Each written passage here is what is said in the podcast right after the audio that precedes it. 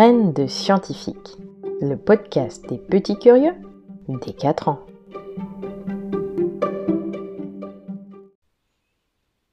Bonjour, j'espère que tu vas bien.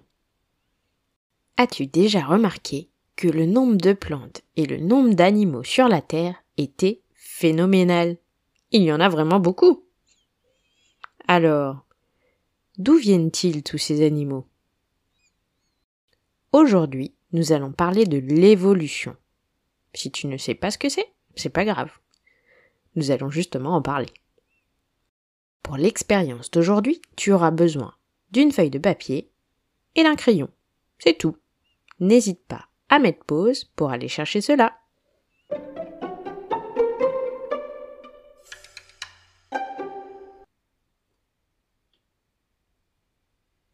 Prends ta feuille de papier et ton crayon.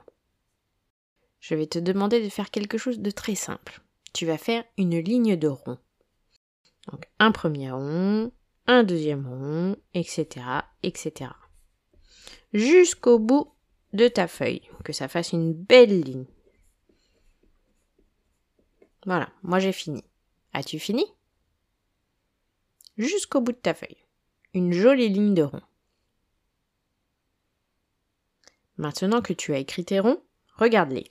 Est-ce que le premier et le dernier rond sont pareils? Eh bien moi, ils n'ont pas la même taille. Il y en a un qui est pas tout à fait fermé, le dernier. Et euh, ils font pas du tout la même taille. Quand je regarde mes autres ronds, il y en a qui sont ovales. Il y en a qui sont plus ou moins grands. Il y en a même un qui ressemble à un 6. Je me suis pas vraiment foulé. Pourtant, ma consigne de départ était faire un rond, recopier ce rond.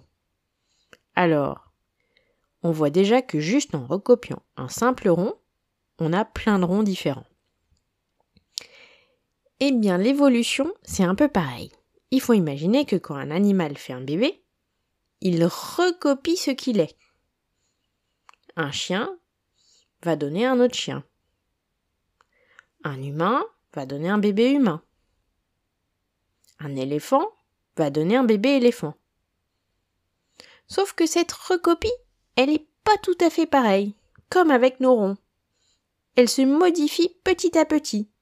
Tu n'es pas exactement comme tes parents. Tu es un mélange des deux. Le bébé éléphant est un mélange de ses deux parents. Le bébé chien est un mélange de ses deux parents aussi. Et au final, quand on crée des bébés, le corps de l'animal ou de l'être humain recopie les caractéristiques de cet animal ou de cet être humain. Mais il fait des erreurs, comme nous avec notre rond. Et petit à petit, génération après génération, ces erreurs entrent dans le code qui crée les bébés. Et petit à petit, il va y avoir des caractéristiques différentes. Ainsi, il y a très longtemps, l'ancêtre de l'homme, de l'être humain, était un singe. Et on peut même dire que les chimpanzés sont nos cousins. Ils ont eu certainement le même ancêtre que nous. C'est l'évolution. Sur de très longues périodes, plusieurs milliers d'années, des animaux se reproduisent et petit à petit leur code change comme nos ronds. Et en changeant, ça change l'aspect de l'animal. Ça s'appelle l'évolution. L'évolution a été trouvée par Charles Darwin, mais nous en parlerons une autre fois.